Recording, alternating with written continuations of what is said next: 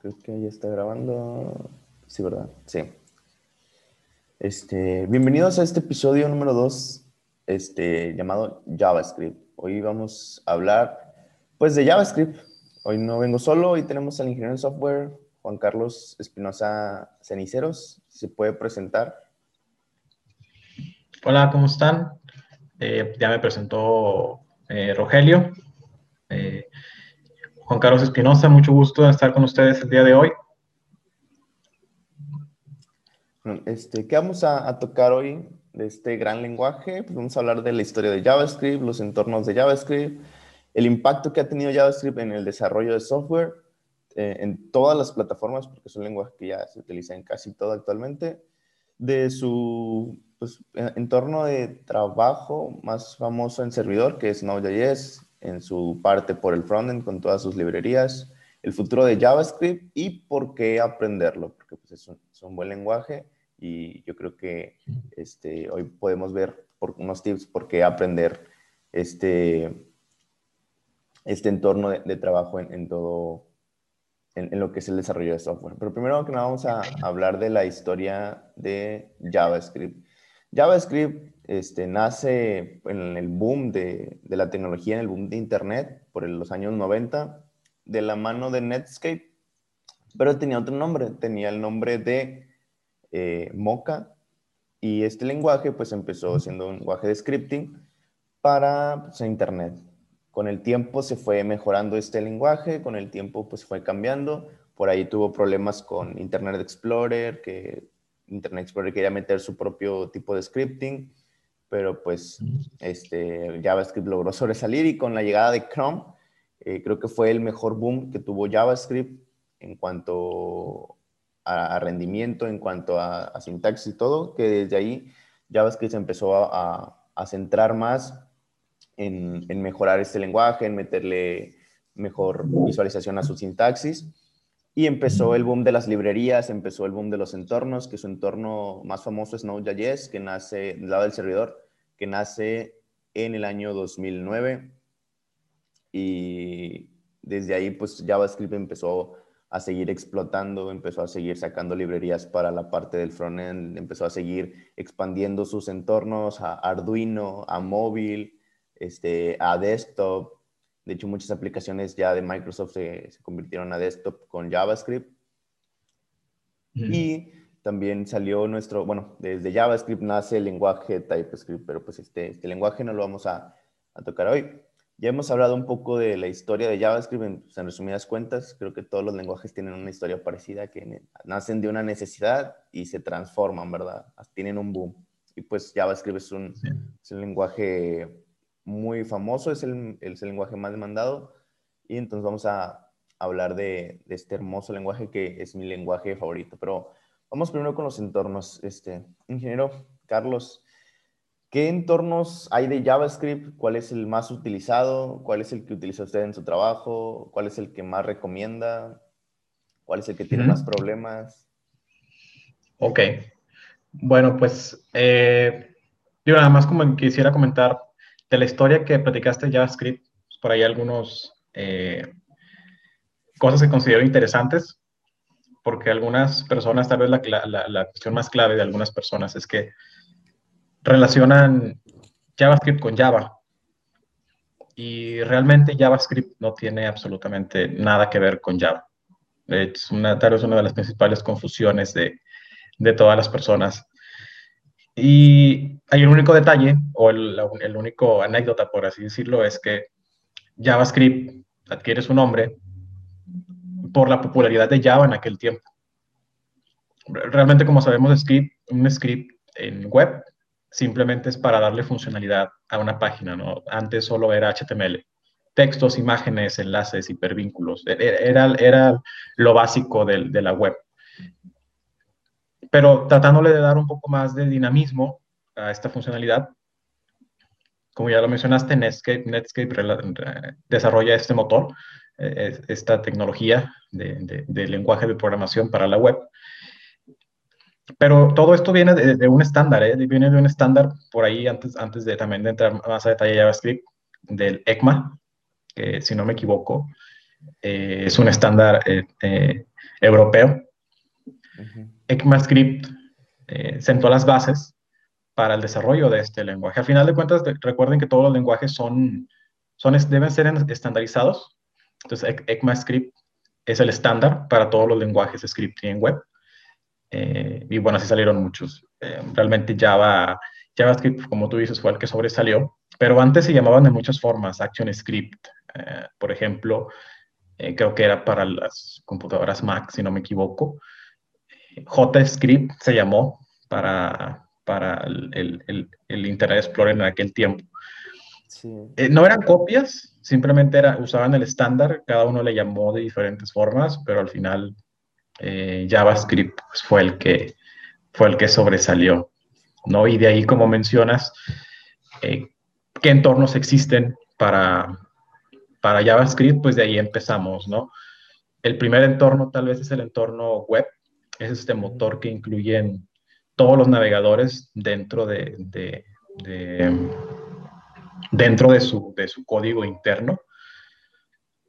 Antes existía, no, dado, no, no es tanto que no existiera un estándar, es más como que las, cada empresa quería resaltar de forma eh, única. Pues de hecho esa fue la pelea con Internet Explorer, ¿no? Que Internet Explorer quería poner sus... O sea, ya existía como que un estaba existiendo un estándar y Internet Explorer quería romper ese estándar para que todos utilizaran Internet Explorer para desarrollar. Sí, sí, todos querían, eh, tiene razón, Microsoft quería, pues aprovechando su, su cuota de mercado, eh, quería sobresalir, pero también era el que menos compatibilidad tenía, ¿no? Con las versiones de, de JavaScript. Incluso motores de JavaScript, tal vez ahorita navegadores que ya no se, ya no se escuchan tanto, pues sí se escuchan, pero para cierto nicho, por ejemplo, yo recuerdo que Opera, el motor, el motor de JavaScript de Opera, era uno de los más avanzados en aquel tiempo, encima de Internet Explorer y Firefox. Eventualmente, Firefox fue saliendo adelante con su, con su motor de JavaScript. Tenían nombres claves. recuerdo que el de Firefox, si no, tiene algo que ver con un con Monkey. Uh, déjame ver si lo encuentro. Spider Monkey. Spider Monkey se llamaba el motor de, Firefox en, aquel tiempo, ¿no?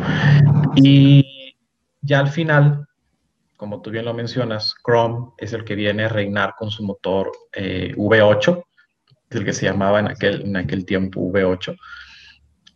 Y prácticamente estos, estos motores se pueden considerar la primera versión de entornos en JavaScript, porque a final de cuentas es donde se podía, se podía ejecutar el único lugar donde puedes ejecutar JavaScript, sí, exacto, era en el navegador.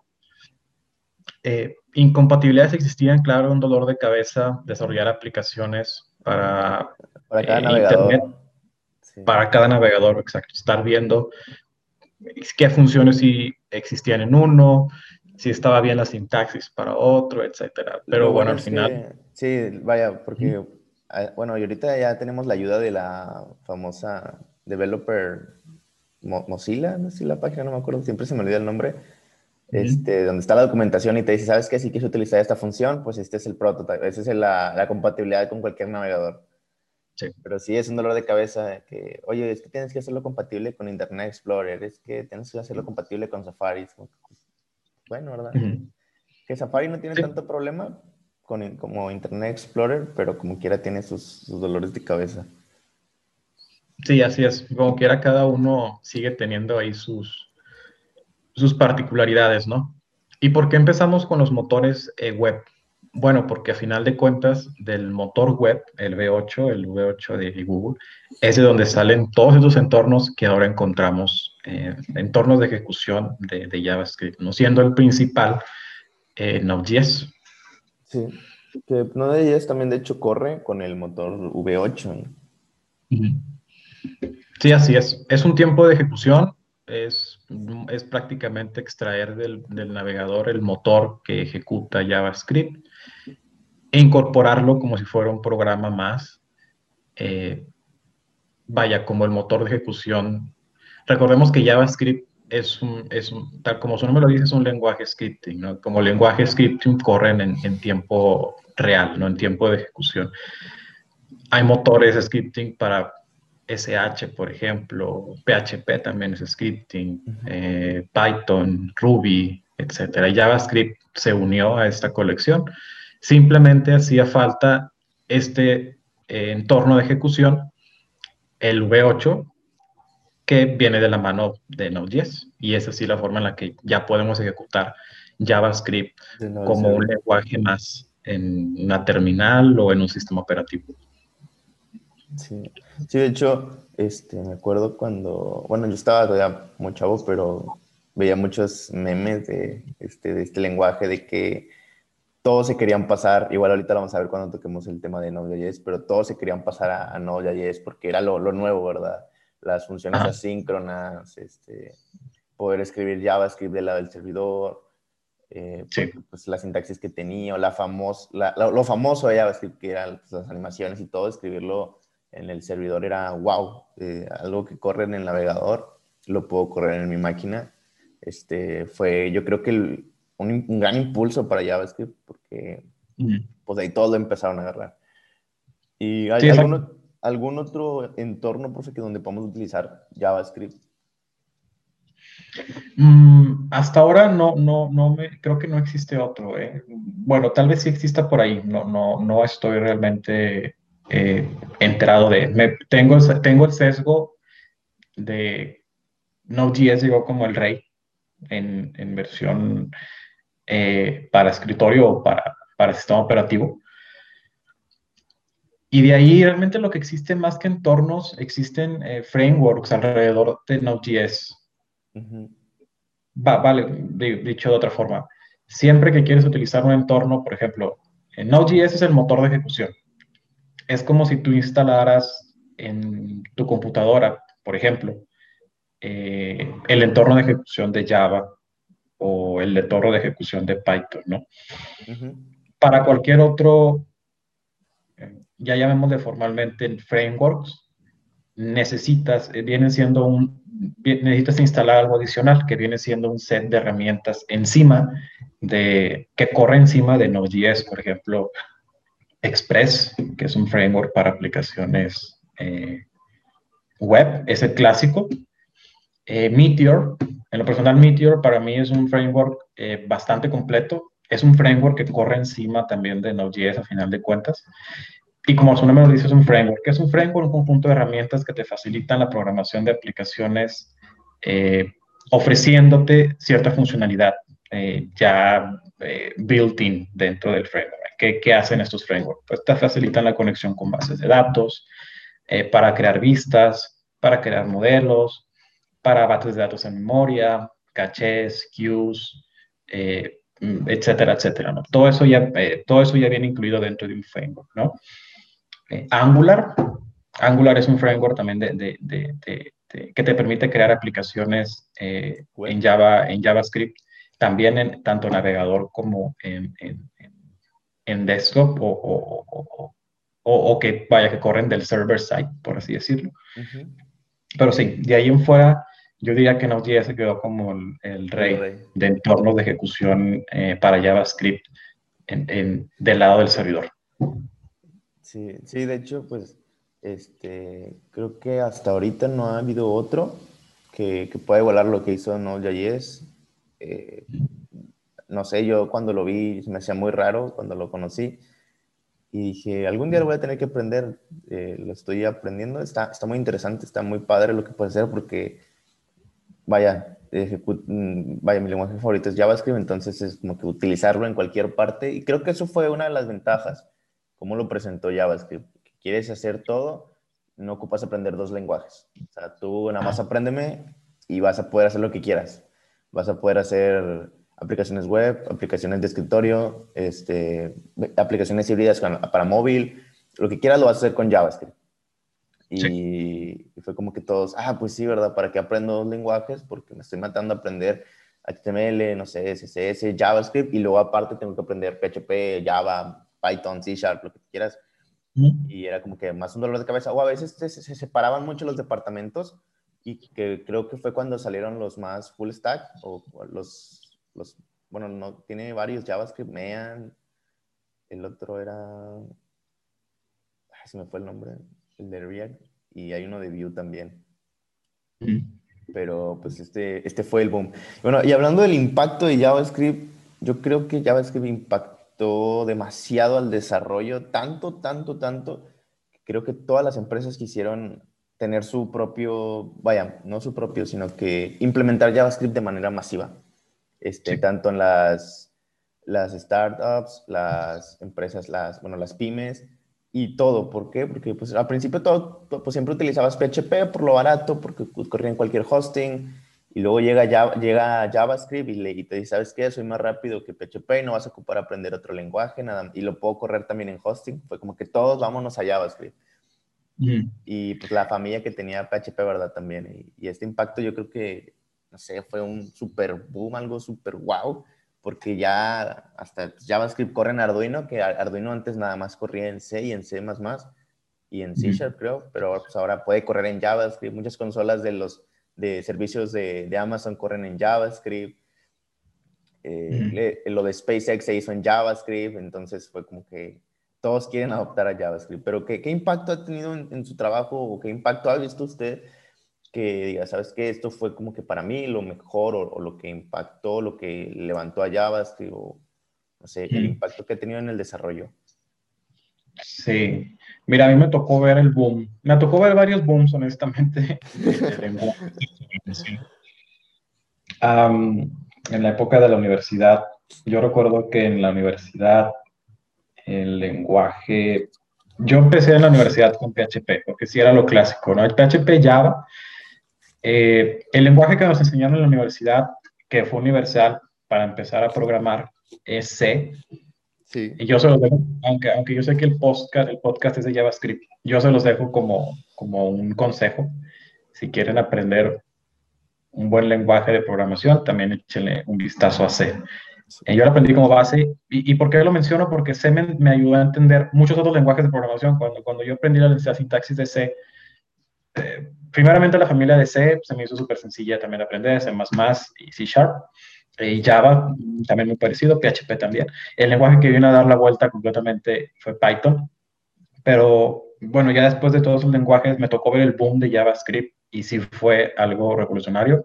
Literal era, deténganse todos, ya no programen en ningún otro lenguaje, ya tenemos Node.js, ya tenemos JavaScript. Sí.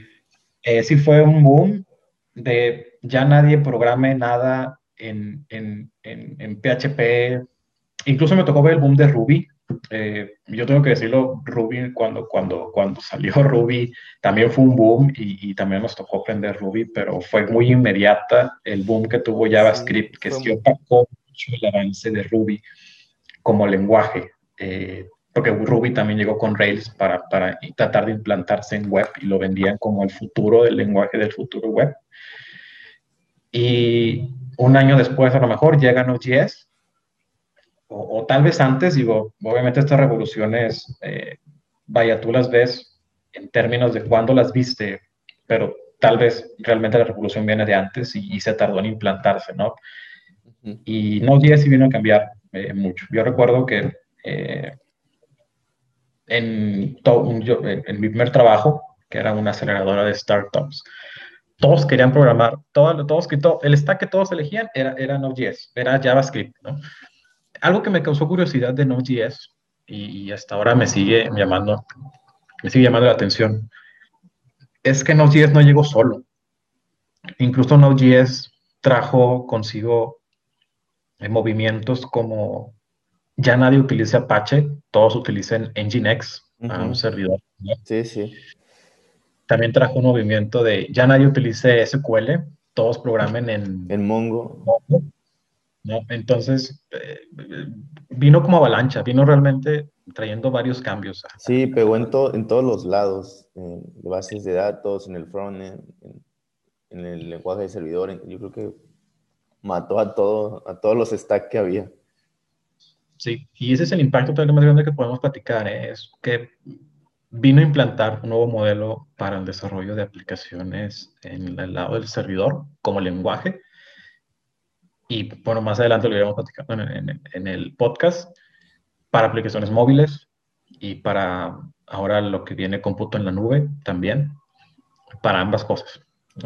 Sí, y pues de hecho, e, ese tal impacto se ve incluso en, en, en los REST, porque, pues, ¿cómo respondían ante los servicios? Eh, respondían por un XML y luego llega ya Ajax y llega el formato JSON, que pues, es, JavaScript, Serialization Object Notation, y, y, lo empiezan a utilizar en todo, en configuraciones, este, ya no hagas archivos XML, haz archivos JSON, envía un JSON y guarda la información en base de datos en un JSON. Todo, se empezó a utilizar con, con, lo de JavaScript y como se dijo, sí, JavaScript trajo, pues, trajo frameworks, trajo este, bases de datos, trajo su propio, su propio servidor que es Node.js y, y, quitó como que a todo, ¿no? Fue, fue ese impacto que no vino solo como Ruby, como usted lo mencionaba, que Ruby sí también decían que no va a quitar a, a PHP, pero fue nada más como que una curvita pequeña y no se, no se pudo mantener.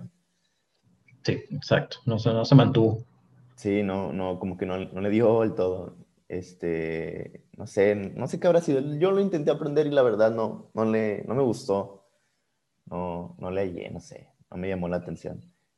Pero bueno, este, este, este episodio es de, de, JavaScript. Ya en un futuro tenemos los demás lenguajes, ya están planeados, ya están por ahí en proceso de, describirse, pero pues ya los tenemos en mente. Y ya hablemos del entorno más famoso y del que todos mencionan desde el 2009 y que todos quieren aprender, que es Node.js. Node.js. Pues, Node.js nace en el 2009. Este, siempre se me olvida el nombre de este chavo, que pues empezó con la revolución de, JavaScript, ¿no? Era, todos, todos empezaban a aprender JavaScript para hacer tus páginas más dinámicas, para hacer menús, animaciones, este, hacer peticiones y solicitudes a un servidor. Pero pues el problema es que si querías, normalmente, de hecho yo lo veo mucho, que con todos mis amigos y conmigo, que te conviertas en full stack, realmente, o a menos de que estés en una empresa muy grande, este, te dediques a un solo lenguaje, pero pues yo prácticamente he hecho, hecho full stack siempre y pues tenías que aprender lo que era JavaScript y tenías que aprender lo que era otro lenguaje para el servidor, ya sea PHP, etcétera, ¿verdad? Que será lo más famoso, aprender todo stack de PHP, JavaScript, HTML, CSS y SQL, MySQL. Y, y, llega este, este boom que te dicen, ¿sabes qué? Todo lo vas a hacer con JavaScript, olvídate de PHP, olvídate de cualquier lenguaje y vente conmigo porque vas a poder ejecutar, hacer peticiones más rápido, vas a hacer peticiones en un solo lenguaje, vas a poder tener el servidor y el frontend en un solo lugar. Y pues empiezan las librerías, ¿no? También en, ese, en esos años empezaron de que empezó Angular en el 2010 con su primera versión y ya estaba saliendo React y después de Vue, bueno, de Vue sale un año después de Angular, pero pues fue casi nada, ¿no? Porque del 2009 al 2010 pues no es nada. Este, entonces tener todas esas tecnologías, porque pues, en ese año también estaba jQuery, entonces era como que wow, ¿verdad? Hazlo, todo, hazlo todo en JavaScript.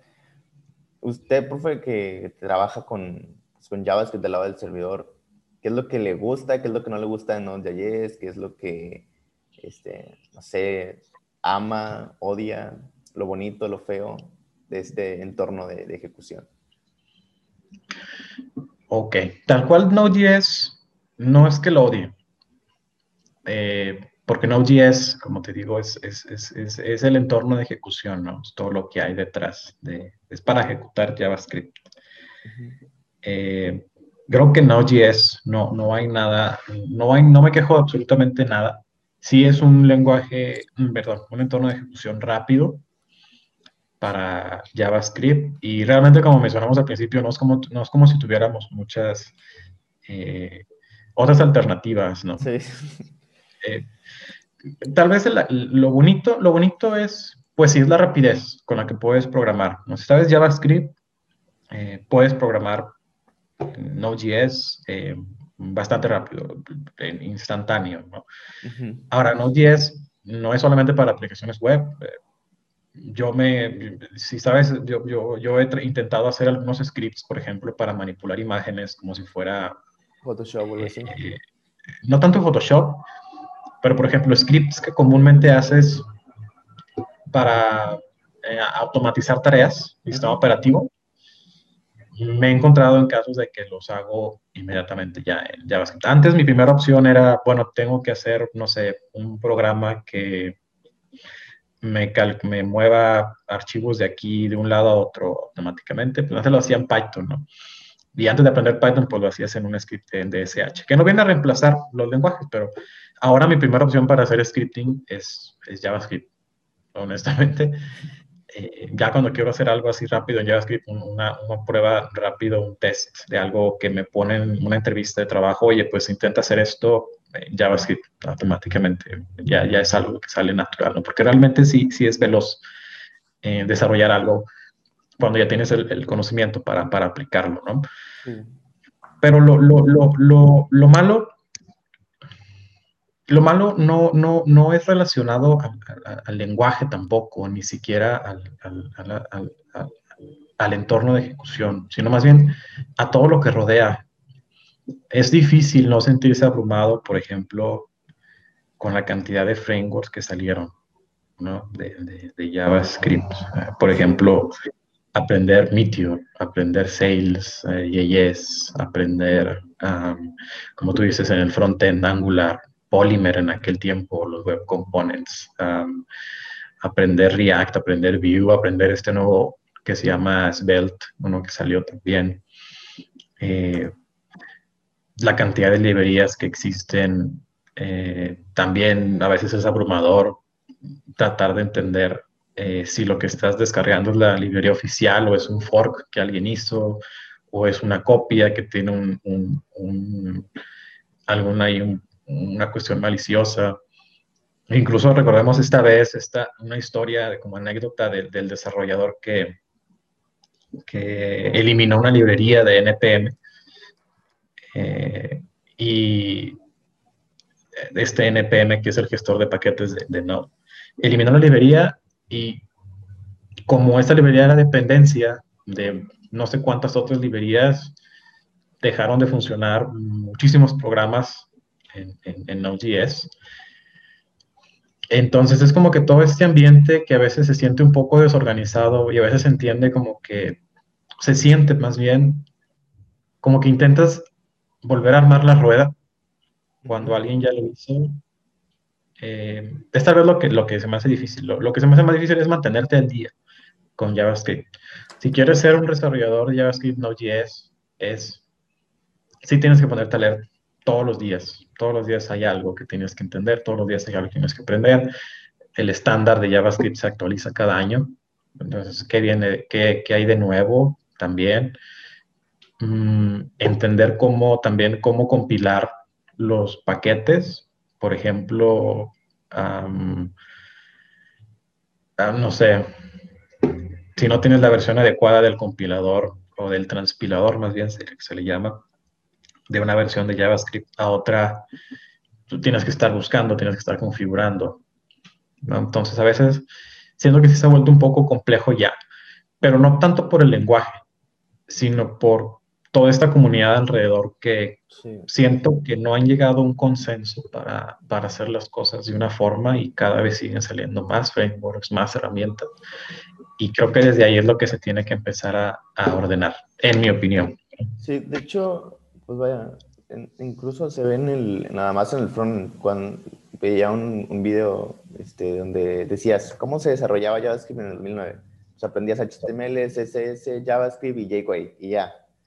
Y ahora del 2020, pues aprendes este, HTML, CSS, este, SAS, este, JavaScript y luego TypeScript y luego React, Vue, Angular, React, Vue, Angular, este, y luego Svelte y luego tienes que aprender Webpack Globe, Ground, este, y un chorro de tecnologías que revuelven Machine. Este, yo, por ejemplo, hace apenas un tiempo empecé con Webpack y sí está un, vaya, no está difícil porque pues eso es un estándar, o sea, ya te lo dicen, aquí nada más pega esto y ya compila JavaScript, ¿verdad? Bueno, Webpack, para los que no sepan, es un administrador de tareas de JavaScript.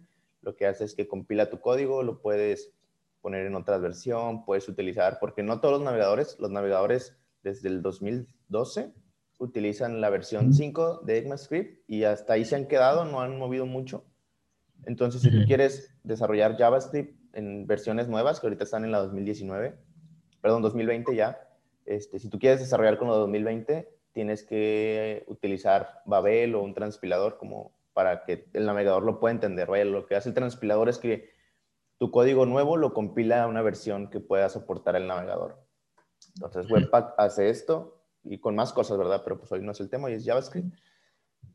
Y, y, es difícil porque muchos te dicen hazlo de esta manera, esto de la manera, existen tantas librerías, tantos transpiladores, tantos compiladores, este, tantos plugins, tantos, no sé, preceptos, tantas reglas que te pueden confundir.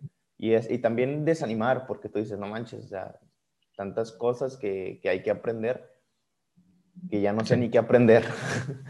Porque yo veía siempre, y se pelean mucho, es la, de hecho lo hablábamos en el podcast pasado, la toxicidad de las comunidades, que te dicen, no, no aprendas Express, no, no aprendas este Next, no, no aprendes este, aprende este, aprende este, y ya no sabes ni qué aprender y te terminas aprendiendo otro, otro lenguaje mejor de programación. Sí, sí, exacto, y a veces, y, bueno, también eso, que ya que entramos al tema, eso como les digo, aprender JavaScript y aprender Node.js no es el error.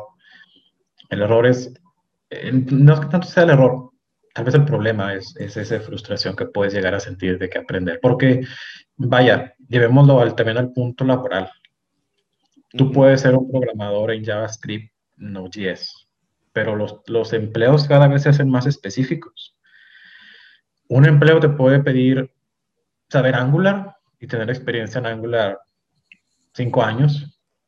Otros se pueden pedir saber React y tener experiencia en React X años otros en Vue. Y entonces eso, eso hace que tú mismo, como programador, te sientas incompetente en cierto momento, porque dices, bueno, yo sé programar JavaScript y lo entiendo y, sé hacerlo, pero vaya, no, no sé esta herramienta. Y, y, y, bueno, pues al no saberla, lo siento, pero no estás capacitado para el trabajo. Y ese es el, el, detalle. Hay pocos empleos realmente que entienden la importancia del programador más que del lenguaje. Y es que cuando el programador es consciente, eh, cuando, el programador, cuando, el programador está preparado realmente, como les digo, entiende lo básico de, la programación y puede replicar eso en cualquier lenguaje.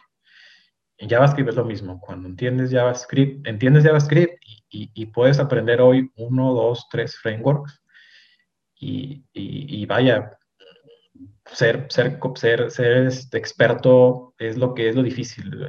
Lo que te piden los, los empleos a veces de, que tengas experiencia solo en un solo framework es complicado.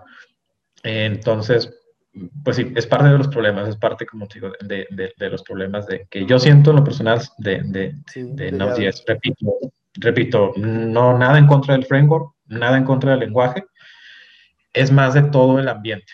Sí, que se... se ve porque tú cuando estás programando en otro lenguaje, por ejemplo, yo que soy .NET, eh, las librerías mismas te lo dicen, no todos es de que no, utiliza esta librería, este, no utilices esta porque... Y las mismas librerías te lo dicen, o sea, por ejemplo, la de Newsoft, que ya salió con...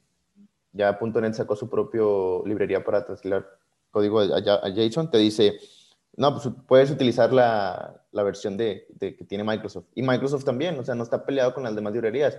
De hecho, en la documentación de Microsoft te dice, pues nosotros tenemos la de nosotros, pero mira, también esta es buena. Mira, nosotros tenemos estas, estos ORMs de base de datos, pero este está más rápido, utilízalo. Y, no está, y como Java también, ¿verdad? Que te dice, ¿sabes qué? Pues utiliza Spring para que no tengas que configurar todo el rollo. Y yo siento que con JavaScript se ve más esa pelea de pues yo soy mejor, yo soy mejor, porque hay infinidad de paquetes y eso es también algo que se espera, que hablando de los paquetes, no, este, ya Node.js cuando lo instalas tiene un controlador, de, un administrador de paquetes, que normalmente cuando, ¿qué es esto? Pues tú cuando estás programando o estás haciendo algo en JavaScript, pues ¿qué haces? Si quieres agregar una librería, pues agarras un CDN o descargas un archivo o todo ese rollo. Entonces, Node.js ya tiene descargadas ciertas funciones ya tiene descargadas ciertas librerías que, que puedes utilizar. Puedes instalar más como jQuery en vez de relacionarlo con un CDN, pues ya nada más lo descargas y lo importas con los módulos de, de Node.js. Y yo creo que es esto lo que Node.js tiene en desventaja, que tiene tantas cosas que no sabes qué poner. Este, y pues no sé, te obligan, como se dice, a, ¿sabes que No quiero utilizar ninguna, mejor lo hago yo, porque ya no, no, no, le, no le sé, no sé, no sé qué va a pasar, mejor lo hago yo. Y también eso del, los trabajos que a fuerza te piden saber una tecnología y es como que no, pues y es algo que hablábamos en el, en el, en el episodio pasado, este, que muchas personas se casan con el lenguaje, con el framework, que ya no quieren, no pueden aprender algo más porque, pero pues así se ha hecho todo, que te obligan a casarte con alguna tecnología. Y cuando pues hay un mar de tecnologías que pues, todas tienen las bases. Pero bueno, pasando de, del servidor, nos vamos a, yo creo que al lado más famoso y más fuerte de JavaScript por el momento, que es el front-end. Este, el front-end, pues esto, estos términos creo que ya son actuales, ¿no? Son muy viejos, porque yo, bueno, yo cuando empecé a programar nunca escuchaba el frontend, sino hasta, hasta hace, creo que en el 2014, 2012 lo fue cuando lo empecé a escuchar más. Este, y pues empezaron a salir un chorro de frameworks, ¿verdad? Yo cuando empecé fue, empecé con jQuery, que nunca me gustó jQuery, la verdad. Lo, lo no sé, nunca le entendí, Vaya, porque estaba, empezaba a programar y me lo metieron hacia la fuerza, entonces no, no me gustó. Y empecé con JavaScript puro, que es el vanilla. Y pues de ahí me fui con otros frameworks, ¿verdad? Que ahorita creo que hay tres a la cabeza, que son Angular, React y Vue. Y uno que se viene pues, posicionando de, los podios, que es, es. Pero vamos a empezar. Primero, profe, que este, vaya, si usted programa, a programa en frontend, ¿cuál es el framework que usted utiliza? Y luego ya nos vamos a ir hablando como que de cada framework, ¿verdad? Ok, va. Pues yo empecé al revés que tú. Yo, yo, empecé con jQuery y para mí fue muy difícil dejar de usar jQuery porque yo todo lo podía hacer con jQuery y sí me consideraba alguien que sabía usar de una forma muy avanzada eh, jQuery. No es por presumir, pero pues era mi sentimiento, ¿no? Sí, sí. Eh, si alguien pedía una interfaz una animación, un, algo, no sé, una, una, sí, una transición, lo que tú quisieras. Dos, tres líneas de jQuery lo podía hacer. Si alguien decía, oye, un checkbox que haga esto y muestre esto, un select que hiciera esto, esto, esto, otro. Yo hacía mis propios componentes con, con, jQuery y no eran realmente web components ni nada, más bien jQuery pues era simplemente una librería que te permitía manipular el DOM de una forma más, eh, pues eficiente, era una capa de abstracción encima de JavaScript, por así decirlo. No, no, tampoco era muy eficiente realmente hacer una capa de abstracción encima de, de JavaScript, pues sí lo hacía lento, ¿no? No era, no era como que el puro. Pero para mí facilitaba mucho las cosas. Yo fue hace como hace, eh, yo te puedo decir que fue hace como unos mm, cinco años, tal vez, no, no tanto, como hace unos tres, yo me imagino, cuatro, que sí me propuse ya dejar de usar eh, jQuery más por la presión social que por decisión personal, porque ya era mucho, es tal como le pasó a, a otros lenguajes, en cierto momento ya jQuery era como que, bueno, pues ya lo usan nada más como que los... Los, templates. Sí, ya como que ya jQuery, que ha pasado de moda, ¿no? Tú sigues usando jQuery y es como que que eres un salvaje o algo así. Entonces, eh, curiosamente, volteo a ver y, yo, no es que esté en contra de ningún framework, pero yo soy clásico. Mira, no es que tampoco que esté en contra de los frameworks, pero hace mucho tiempo, cuando todo esto empezaba, la programación web se consideraba lo mejor o sea, el mejor estándar que de, programación en términos del, del, stack, ¿no? Que pudieras tú, que se esperaba que funcionara o que se, que, que, que, se, pudiera utilizar o implementar. ¿A qué, me, qué, quiero decir con esto? Si tú, si tú programabas una aplicación de escritorio, eh, una aplicación, pues sí, principalmente de escritorio, ¿no? O móvil o lo que tú quisieras.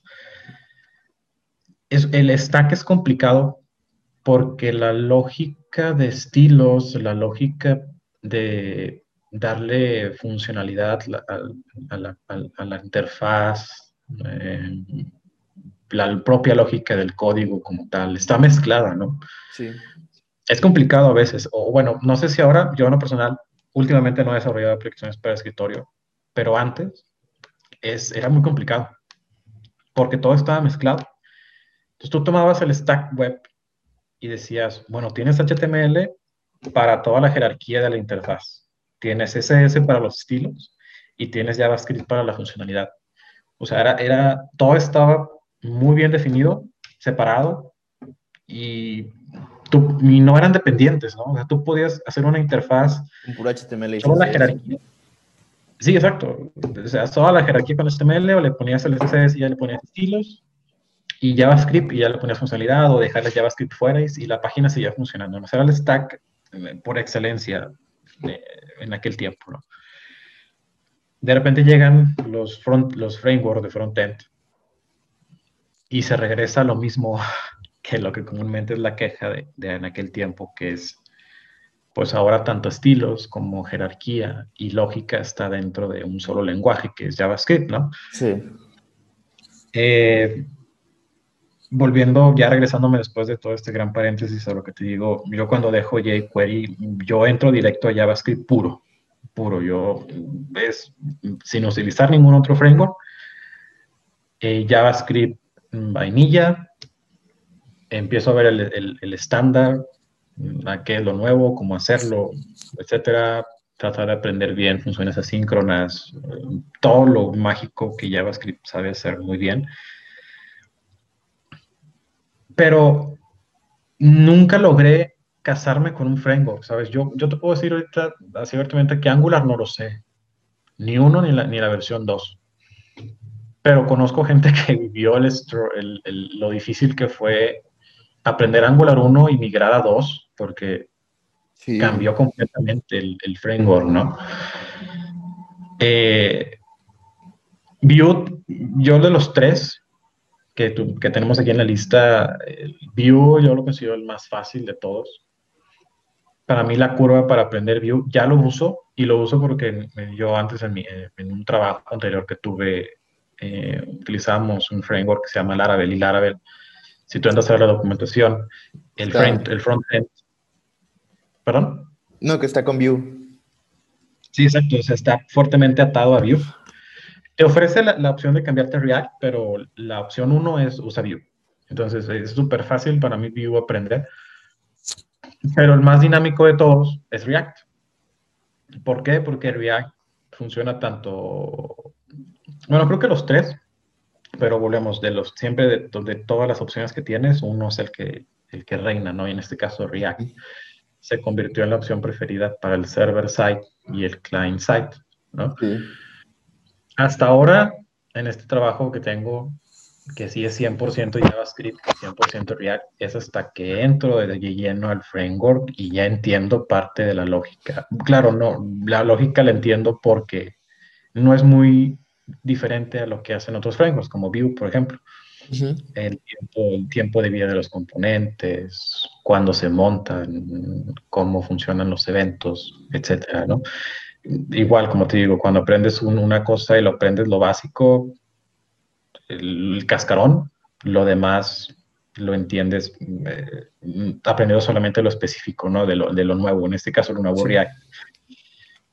Y hasta ahora se me ha hecho eh, un buen framework Mm, como digo, no, no, no me decanto por él porque tengo esa sensación que tuve hace tiempo cuando programaba aplicaciones de escritorio en donde todo está mezclado. Entonces no logro todavía acostumbrarme a, a esa, esa, mezcla de Jayex.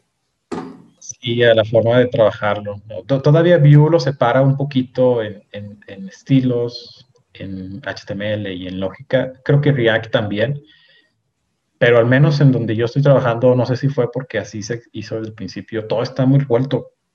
La lógica y el, y el renderizado, el, SX.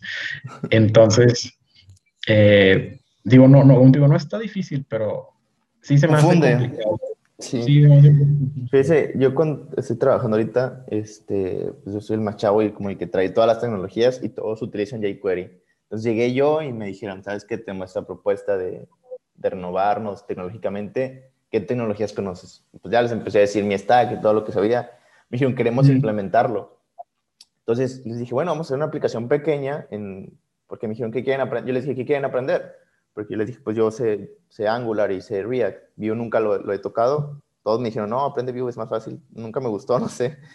Este, no que no me haya gustado, sino que no me llamó la atención. Y pues yo les dije, ¿qué quieren aprender? Pues estaba Angular y estaba Vue y me dijeron, no, no, queremos, perdón, Angular y React. les dije, me dijeron ellos, no, queremos React porque Angular es con TypeScript. Y bueno, dije, ah, bueno, vamos a, a ver React. Y les enseñé la primera aplicación y me dijeron, no, está súper revuelto, ¿qué es eso? ¿Qué, ¿Por qué estás mezclando HTML con JavaScript? ¿Qué, estás haciendo? ¿Qué es eso de componentes?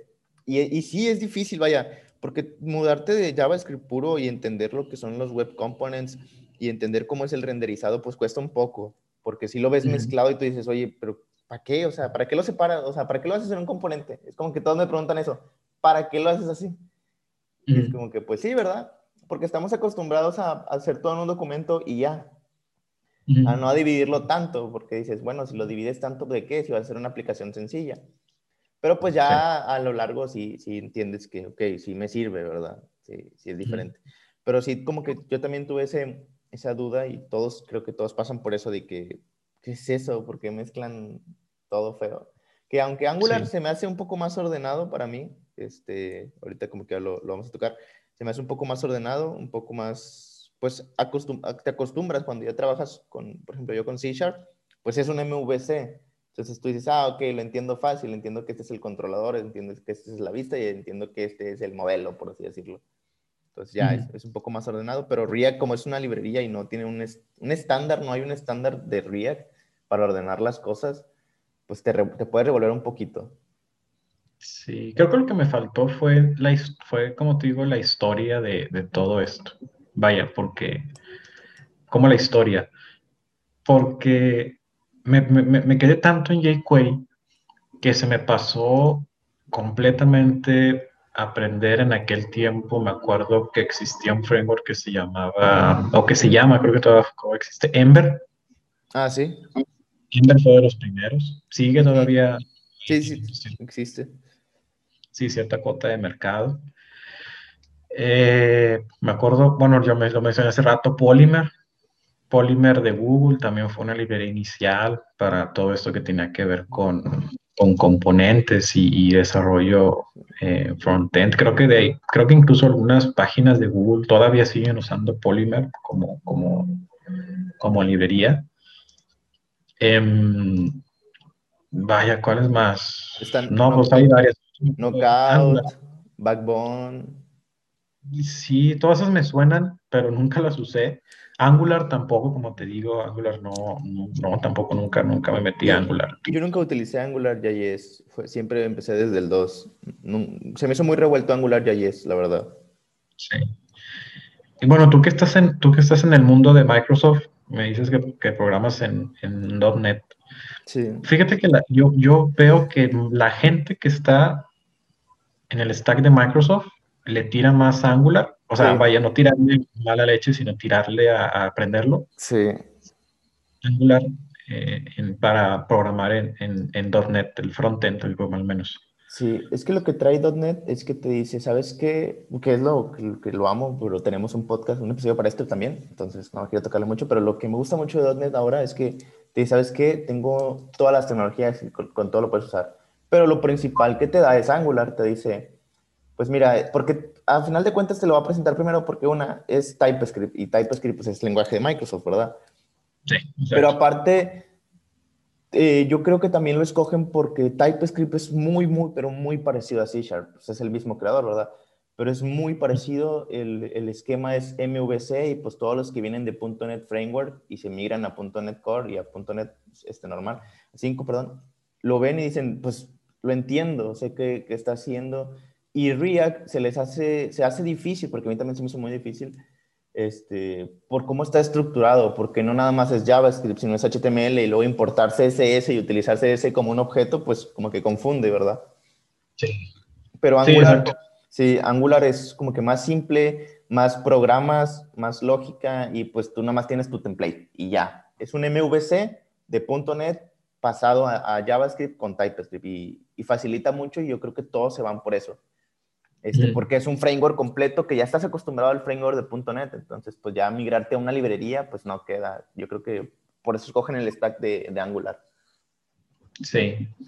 Mira, y, ampliando un poquito lo que, lo que comentábamos es, uh, ya lo que no hemos comentado, y antes de que, de que nos brinquemos al, a, otro tema, es qué es JavaScript como tal, ¿no? Eh, ¿Y por qué lo quiero mencionar? Lo quiero, porque porque cuando llegan OGS, cuando llegan todos estos frameworks, no solamente traen un cambio de paradigma en cómo hacemos web, sino creo que lo que no, no ha quedado claro es el cambio de paradigma incluso a nivel de programación. Y creo que ese es el error tal vez a lo mejor de, de que no, no se pongan de acuerdo las comunidades en, en, en, aplicar esto, ¿no? Porque antes, antes, iniciando, vaya, lo básico, lo básico de JavaScript. JavaScript es un lenguaje de programación y no es un lenguaje de programación orientado a objetos. Lo intentaron hacer orientado a objetos y, y sirve para hacer programación orientada a objetos. Pero no está, muy bueno, la verdad. O sea, no es como que la, la típica programación orientada a objetos. Sí. Y, y, ahora últimamente lo, lo, han llevado al otro extremo, JavaScript, que es la programación funcional, que otro paradigma completamente distinto y, y, bastante bueno a mí lo personal. Me hace muy, muy padre la programación funcional. Pero JavaScript, su, su función principal de JavaScript es un, es lenguaje orientado a eventos.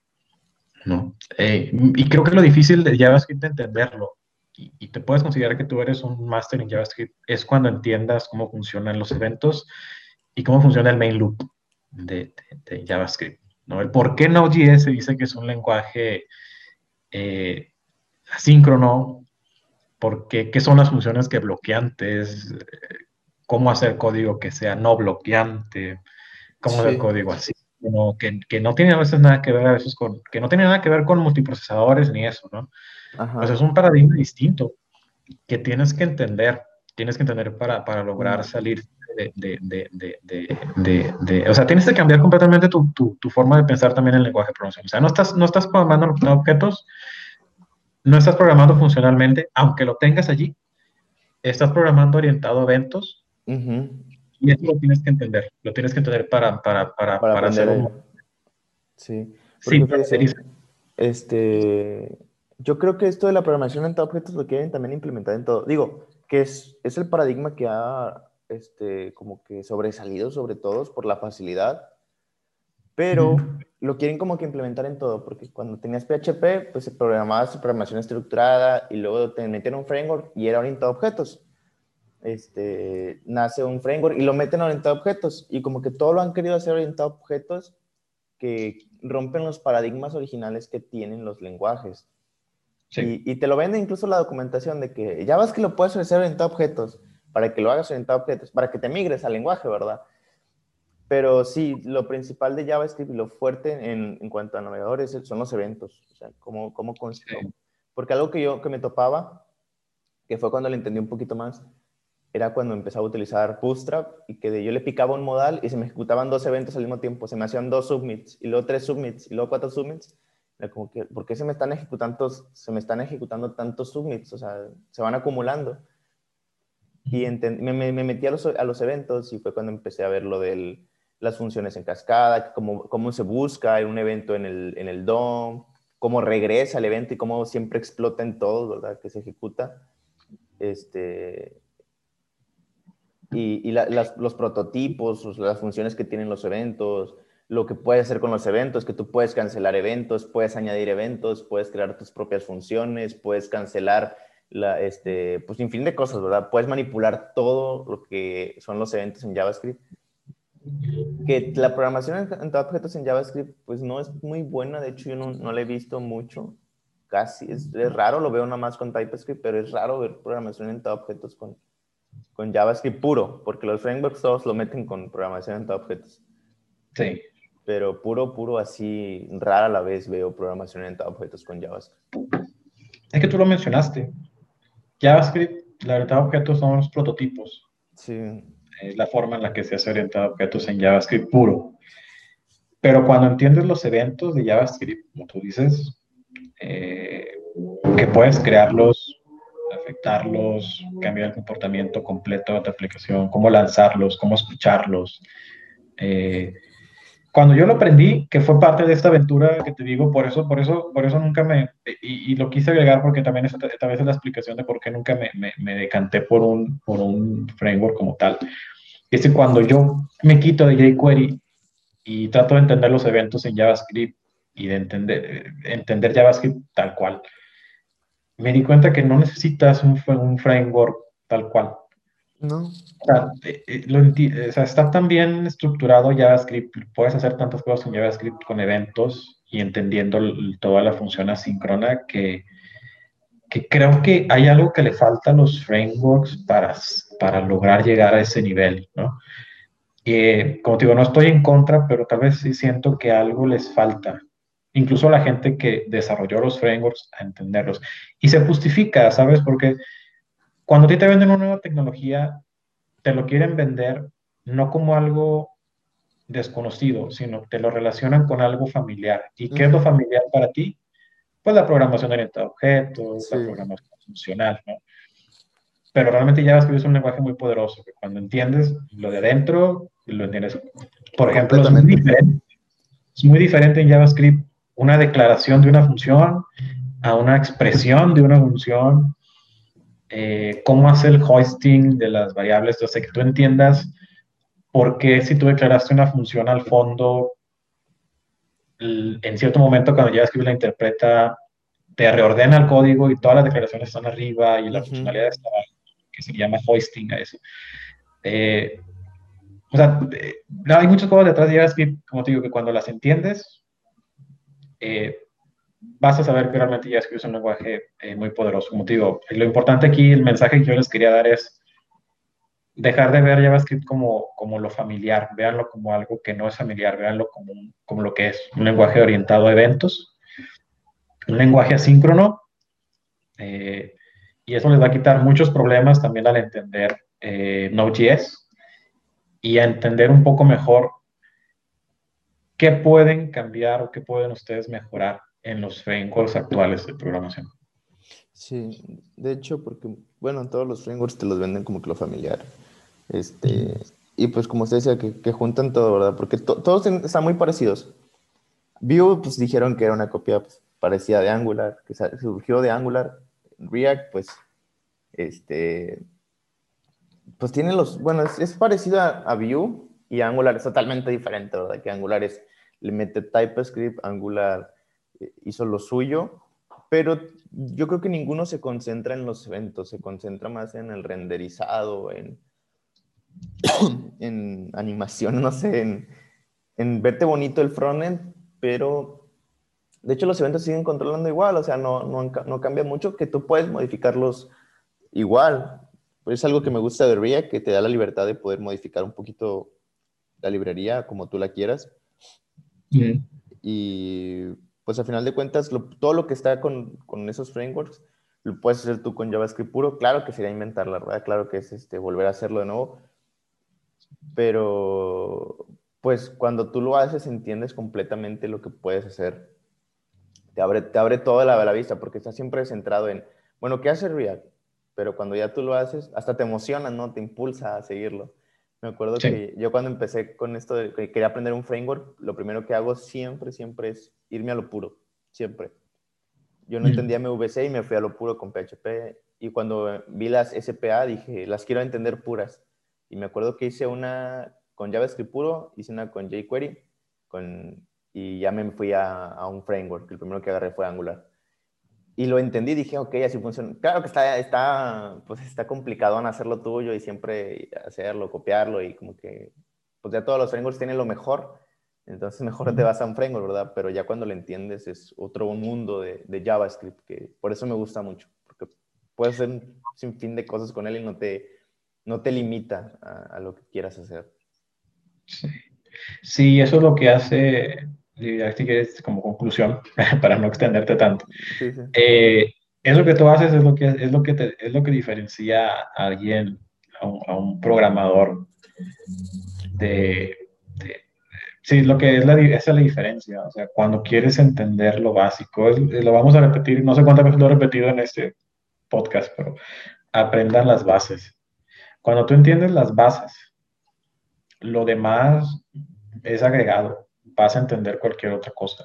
Sí, entonces siempre tener esta curiosidad de, bueno, o sea, cómo funciona y cómo lo hacen y qué es el Shadow Doom y cómo nacieron los componentes, eh, este evento, cómo lo escuchaste, no sé, cosas así. Ya cuando lo entiendes, ya lo demás es simplemente React es aplicando los conceptos de, a su manera, Vue es aplicando los mismos conceptos a su manera, Angular es aplicando los mismos conceptos a su manera, pero la base, la base es la misma. Entonces siempre tengan esa curiosidad de, de, más, que, más, que, más que ven un tutorial que les diga, bueno, vamos a hacer un login con Node.js Express y esto, es, eh, bueno, o sea, un componente, ok, voy a, voy a desglosar el componente, cómo, o sea, cómo se manipuló el Doom, el evento, cómo se hizo, cómo es la llamada Ajax original, cómo yo construyo mi propia llamada Ajax para, para enviar la petición a un servidor. Eh, todas esas cosas que ahora, gracias a los frameworks, eh, ya están como muy abstractas. En volver a recuperar esa, esa, ese interés por, por, por lo básico, por los building blocks, es lo que les va a dejar a ustedes más conocimiento también. Sí, así es. Bueno. Este, ya pasando para el último, al último tema de, de, este episodio, el futuro de JavaScript. Y hay dos fuertes temas aquí, que sería Deno y WebAssembly. Que WebAssembly no es JavaScript, pero es una competencia de, de JavaScript muy, muy fuerte que todos están... Es, es, volvemos al mismo, la comunidad está... Bueno, WebAssembly es mejor que JavaScript para moverme porque, porque pues no sé, creo que están ansiosos. Pero primero hablando de Deno, no sé si conozca Deno o haya escuchado hablar de Deno. Sí, tiene poco que lo escuché. Sí. Eh, resumen, así rápido lo que sé de Deno.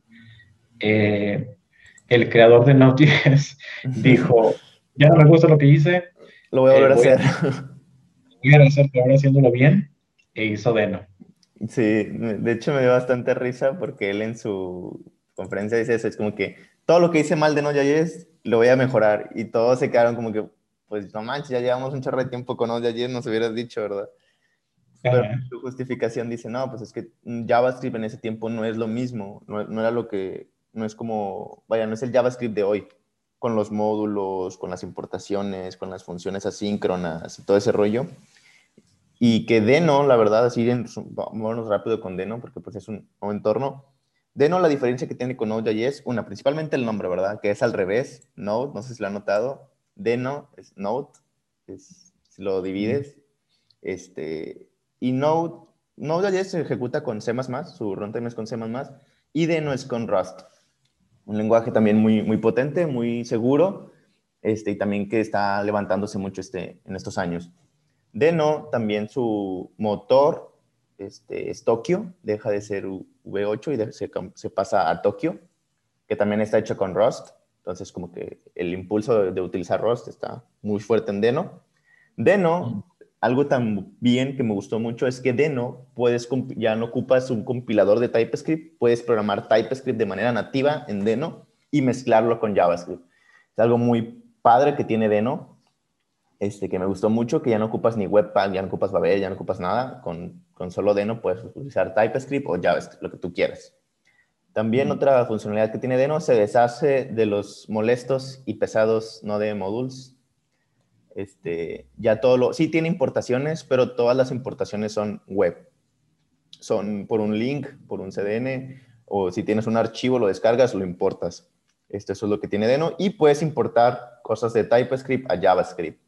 Deno tiene sus muchas librerías. No está tan estable como Node.js.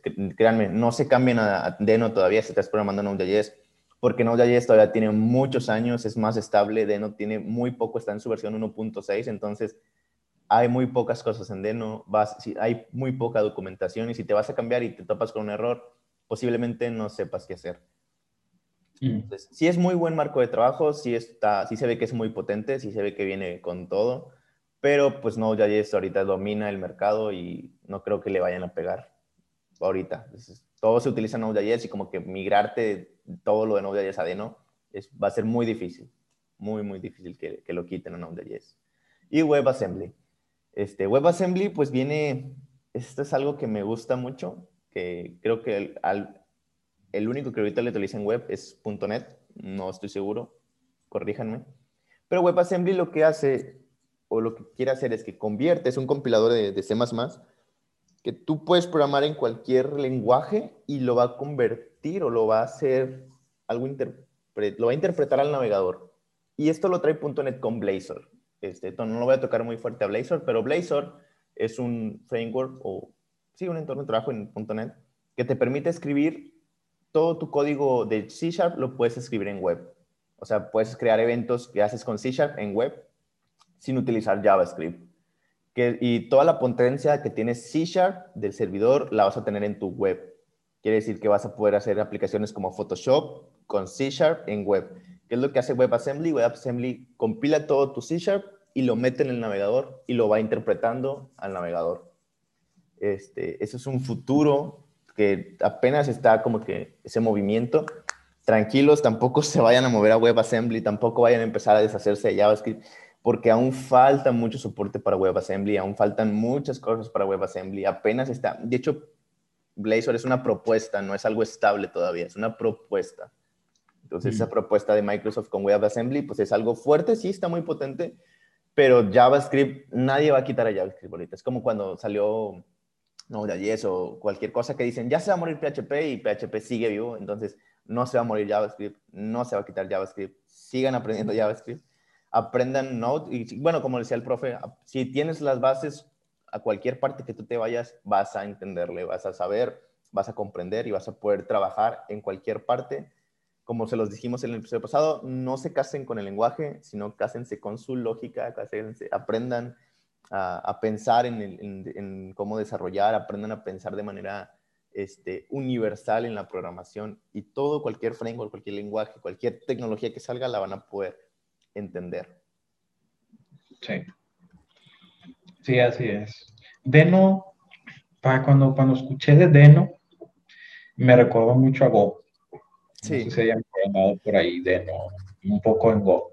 Go también tiene esta eh, manera de importar módulos con, una liga. Eh, y, en lugar de tener un, manejador de módulos o una carpeta donde tienes todos tus módulos en Go, los agregas con URLs y es como si importaras una librería. Es, es importar la librería, pero pues se instala ¿no? localmente en tu, computador. Y sí, cuando, cuando vi esto de Deno, lo relacioné inmediatamente. Eh, fíjate, aquí cambiamos completamente de, aspectos. Tal vez eso es realmente, como tú dices, la competencia que viene de Node.js. Hace rato hablábamos de, bueno, no hay competencia para Node.js ahorita, pero ya tal vez en un par de años más. Sí, eh, ya Deno está repitiendo. Sí, Deno eh, se convierta en el runtime y Creo que, creo que parte de que la, se está haciendo, creo que se acabó el hype, ¿no? Sí. Eh, ¿Qué quiero, que, cómo, quiero decir? No, no, no, tanto que la gente no, no, tenga el hype de Deno, sino porque ya aprendimos de, del pasado. Sí, que ya no te emociones tanto por eso y no aprendas. sí, cuando salió Node.js fue, ya paren toda la web, Node.js. Sí. Y es así como, Deno es como que, bueno, Deno, ok, vamos a ver, vamos a entender, conviene migrar, ya, o sea, ya es como que, que, que ya se hace de una, una, manera más consciente de cambiar. Porque, fíjese, no se escuchó mucho cuando salió. De hecho, apenas, y apenas, o sea, ya tiene, creo que dos años, tres años, y aún no se escucha mucho de Deno. Sí. Tal vez es también, tal vez es parte de, qué tan grande es el ambiente de Node.js. ¿Cuánto podría migrar de, de, de, de Node.js a Deno? Es un paradigma diferente, aunque usa JavaScript, eh, lo más fuerte de Deno es TypeScript, te obliga a aprender algo nuevo. TypeScript no es que sea nuevo, TypeScript no es que sea un lenguaje, TypeScript más bien es como un, es un superset, se le llama, de JavaScript. A final de cuentas, TypeScript compila JavaScript, ¿no? Sí. O transpila, es la palabra correcta. Y, y, pero es algo nuevo al final de cuentas, ¿no? Es como ahorita, digo, si comparas, sigue habiendo una, aunque ya no se menciona tanto, sigue habiendo una gran cuota de mercado PHP contra Node.js. Sí. Eh, que es lo mismo que vamos a ver con Deno. Eventualmente se irá... Integrando. Eh, pero también veremos y Deno es, es el que viene, digo, ahorita es el que salió, ahorita es la oferta que existe. No sabemos si hay otro reemplazo de Node.js. que, el, que el creador diga, no, ¿saben qué? Paren todo otra vez, voy a hacer otro lenguaje. otra vez sí, otro entorno. Definitivamente vienen, vienen, vienen cambios eh, de nuevo, cambios eh, grandes, pero yo en lo personal espero que la comunidad, yo lo veo, yo veo que ya la comunidad ya lo aprendió, ya es tomarlo con más cautela, las cosas nuevas que salen, eh, ir viendo por ahí si te conviene o no, ya se hace más consciente el, hacer el reemplazo. Y viene, viene dado de la madurez del entorno, algo que tal vez no es algo que tenga que ver con, con, esto que hablamos de Deno o, o, o WebAssembly ahorita, así que lo mencionamos otro poquito, porque eh, ya maduró el ambiente, ya maduró la comunidad, ya, ya hay más herramientas, obviamente ya no es solamente... Cambiarte y ya. Cambiarte ya es, tienes stacks completos hechos en un lenguaje, tienes herramientas en la nube corriendo en un lenguaje, entonces, obvio, las personas, yo, yo tenía como 22 años, 21 años cuando todo esto empezó, obviamente ahorita ya somos personas más maduras, digamos que ya construimos un imperio encima de Node.js, entonces ya nos da más miedo tumbarlo. En mi caso, vaya, dándote un ejemplo, mi empresa, la empresa donde estoy, todo lo tiene Node.js y se nos hace tan difícil a veces actualizar una sola librería porque nunca sabes que se va a romper con una sola librería. Que digo, vaya, tienes corriendo toda una empresa eh, y una sola línea de código te puede tumbar un día de ventas de esa empresa.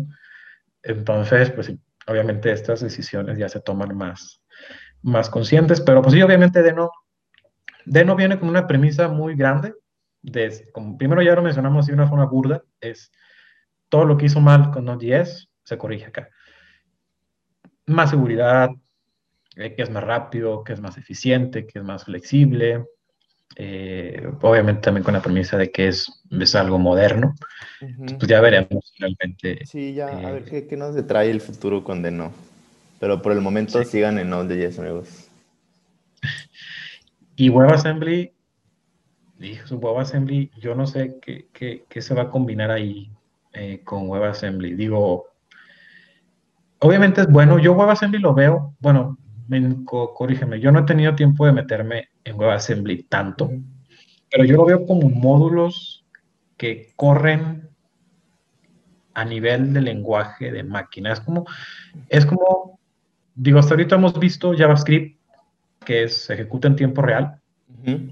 WebAssembly lo veo como un precompilado de una aplicación web. Vaya, a final de cuentas creo que WebAssembly es un binary. Sí que pueden ejecutar los, los, navegadores y yo me imagino que eso te trae de beneficio que ya tu código corre a nivel de lenguaje de máquina, lo cual pues ya lo hace muy, mm, vaya, me imagino que ya la eficiencia va a ser muy grande. Sí, Digo, bastante. En C, en C++, que ya un binario compilado pues corre a nivel de, de, optimizado incluso a la arquitectura de procesador y la máquina donde estás corriendo. Entonces, ya dice mucho. sí, de, hecho, pues está muy fuerte. La propuesta está muy buena. Sí tiene ahorita Blazor, sí tiene sus fallas. Ya no lo he utilizado, pero cuando lo empezó a utilizar sí tenía sus fallas, sí tenía sus bugs. Pero, pues, te sorprende, o sea, cómo puedes escribir Java, también ya C Sharp, porque pues es, como que empezó, ya empezó esta guerra desde el full stack JavaScript, ya empezó esta guerra de full stack todo. Entonces, C Sharp lo empezó a meter, bueno, .NET lo empezó a meter y fue como que está muy bueno, está muy rápido, está, es igual que JavaScript, ya tiene rutas, tiene todo. y, y, te impresiona, tú dices, ok, o sea, es algo que ya no ocupo ni aprender otro lenguaje. Que no va, yo creo que nomás va a ser competencia, no va a reemplazar porque volvemos a lo mismo. Mucha gente que se quedó casada con C Sharp ya no puede aprender otro lenguaje y, y JavaScript no lo quiere meter y te dicen, bueno, no aprendes JavaScript, aprende mejor C Sharp. O sea, quédate con C Sharp y haz un WebAssembly.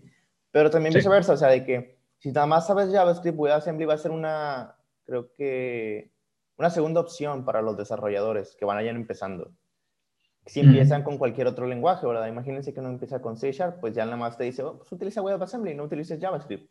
Pero si, si empiezas con JavaScript, pues te van a decir, pues utiliza JavaScript, no utilices otro lenguaje. Entonces yo creo que va a ser nada más una, una opción. Reemplazarlo, dudo, pero es una opción. Sí, no, viene a complementar. Definitivamente pienso que van a implementar. ¿Qué, qué, qué puedes hacer tú hacer con WebAssembly? A mí, a mi, a mi punto de opinión, que ahorita, por ejemplo, en JavaScript no puedes hacer, o bueno, sí puedes hacer, pero es difícil hacerlo en términos de, de complejidad computacional y eficiencia. eh, a mí inmediatamente se me ocurre que van a llegar herramientas más rápidas para manipular imágenes en web, por Sí. ejemplo. Sí, es, Ahorita la, es muy es que costoso. tirado. Sí, ahorita o sea, es muy costoso usar una librería JavaScript que manipule imágenes. Mm, Obviamente eso se lo, te lo voy a ver. Eh, gráficos acelerados, ya que tengas un módulo que te permita comunicarte directo con el CPU y el GPU. eh, obviamente creo que también mm, cada vez vamos a ver gráficos en 3D más avanzados en, en- en web gracias a WebAssembly. Am, tal vez algo de inteligencia artificial. Yo no sé qué tan complicado ahorita sea implementar, por ejemplo, una red neuronal en, en- en web, pero pues, obviamente un, un- un módulo compilado que corra a nivel de máquina, eh, obviamente va, va a mejorar mucho. También eso, me imagino que también intercompatibilidad con, con llamadas de kernel, por ejemplo, Sí, no sé, eh, pues sí, o sea, todo lo que tiene que ver con incluso, ejecución de scripts a nivel de kernel o, llamadas tipo POSIX en, Linux, un, mejor, un, mejor manejo de memoria, tal vez, eh, cuestiones de criptografía, esas cosas que, te cuestan en web porque no es tan eficiente como correrlas a nivel de CPU, o sea, correrlas en el CPU de la computadora. Yo imagino que es lo, es lo que traerá WebAssembly. Y como te dices, no es reemplazar, es simplemente complementar. sí, sí, dale un completo porque pues, vaya, no, nunca se va a poder desaparecer, a mi punto de vista, una tecnología de esa manera, o sea, de que llega otra y lo reemplaza luego, luego, no. Solo, solo Sí. se complementa. Y sí, yo creo que va- lo que vas a hacer es que vas a hacer unas cosas con JavaScript porque no vas a meterle todo, todo, todo súper guau a tu página y ciertos módulos lo vas a hacer con WebAssembly. ¿Qué, qué es lo que trae? Fíjese, Blazor te dice, ok, quieres utilizar JavaScript, utilízalo, pero también puedes utilizar C Sharp, no lo olvides. Este, entonces, se, se va a mezclar, interpolar esas dos tecnologías. Sí, yo creo que aquí es, volvemos a lo mismo, una vez más recordar. no te quedes con el lenguaje, entiende las herramientas y utilízalo como una navaja suiza, o sea, Sí, cada herramienta va a ser, tiene su objetivo y vuélvete experto en saber cuál es el caso de uso para cada herramienta para que de esa forma sepas utilizar, primero sepas hacer aplicaciones eh, eficientes, ¿no? Cuando obviamente una herramienta es más eficiente que otra en ciertos casos, número uno. Y número dos, eh, recuerden que la tendencia es ser eh, políglotas. ¿A qué me refiero con esto? O sea, no es tu aplicación, aunque la hagas en un solo lenguaje, eh, a veces lo mejor es hacer un módulo en uno, un módulo en otro, un módulo en otro, y luego conectar todo a través tal vez de un API o de diferentes eh, protocolos de comunicación, no sé. Entonces, la mejor enseñanza es eh, aprender, como vimos en JavaScript, por ejemplo, entender JavaScript, cuál es el fuerte real de JavaScript, sacarle el mejor provecho, y así con lo demás. Si viene Deno, saber cuándo es bueno usar Deno, WebAssembly, saber cuándo va a ser eh, bueno usar WebAssembly, y cómo construir aplicaciones que tal vez aprovechen lo mejor de estos tres. eh, bueno, ya integrando a Node.js, obviamente, cómo se pueden comunicar estos tres para crear aplicaciones web eh, más eficientes. Digo, al final, al final lo que buscamos es, es cómo, cómo mejorar la web, ¿no? cómo hacer mejor Sí. las cosas, cómo hacerla más segura, cómo hacerla más eficiente. no, no pelearnos Todo- entre tecnologías. No pelearse, exacto. Digo, al final mm, todos tenemos a la mano una tablet, un celular, todos estamos conectados a una red eh, de telefonía. A final de cuentas, todo va a ser por internet. Ya lo estamos viendo también con, las, con, con los videojuegos, eh, con este, el, el- el Nvidia GeForce Now, por ejemplo, Google Stadia, que ya incluso puedes ejecutar juegos en la web y jugarlos sin tener que tener el poder computacional en tus dispositivos. Pero creo que todo esto es lo que eventualmente eh, se va a ir logrando. Pues, cómo entender cómo funcionan las tecnologías para cada vez construir una mejor eh, una mejor web, un mejor internet. Así es. Sí, no, no, no pelear, sí crear una comunidad sana. Este, creo que yo creo que se va a lograr. O sea, si, si nos ponemos todos de acuerdo en que es, que no es pelearnos, sino desarrollar, se logra fácil. Exacto. Pero bueno, pues este, creo que ha sido todo por este episodio. Vimos muchos temas. Este, creo que también asentamos lo del episodio pasado, que es no casarse con un solo lenguaje, que a pesar de que JavaScript es un potente lenguaje y tiene muchas variantes y demasiadas cosas, también tiene un poquito sus ventajas, sus desventajas, perdón. Pero pues eso no significa que sea malo ni que sea el mejor, sino que pues es, es una herramienta, es una tecnología y una opción para aprender a desarrollar. ¿Algo que quiera agregar? Pues eh, quédense en casa. no, a nivel de, de, ingeniería les voy a compartir solamente una, una, frase que a mí me motivó mucho a cambiar mi punto, la forma en que vi la, el desarrollo de software. Eh, fue que cuando salí de la universidad, a mí, a mí una de las maestras me dijo que yo no iba a ser un programador, me dijo, tú vas a ser un computólogo. Me dijo, ¿y qué es un computólogo? Es una persona que entiende las ciencias de la computación, ¿no?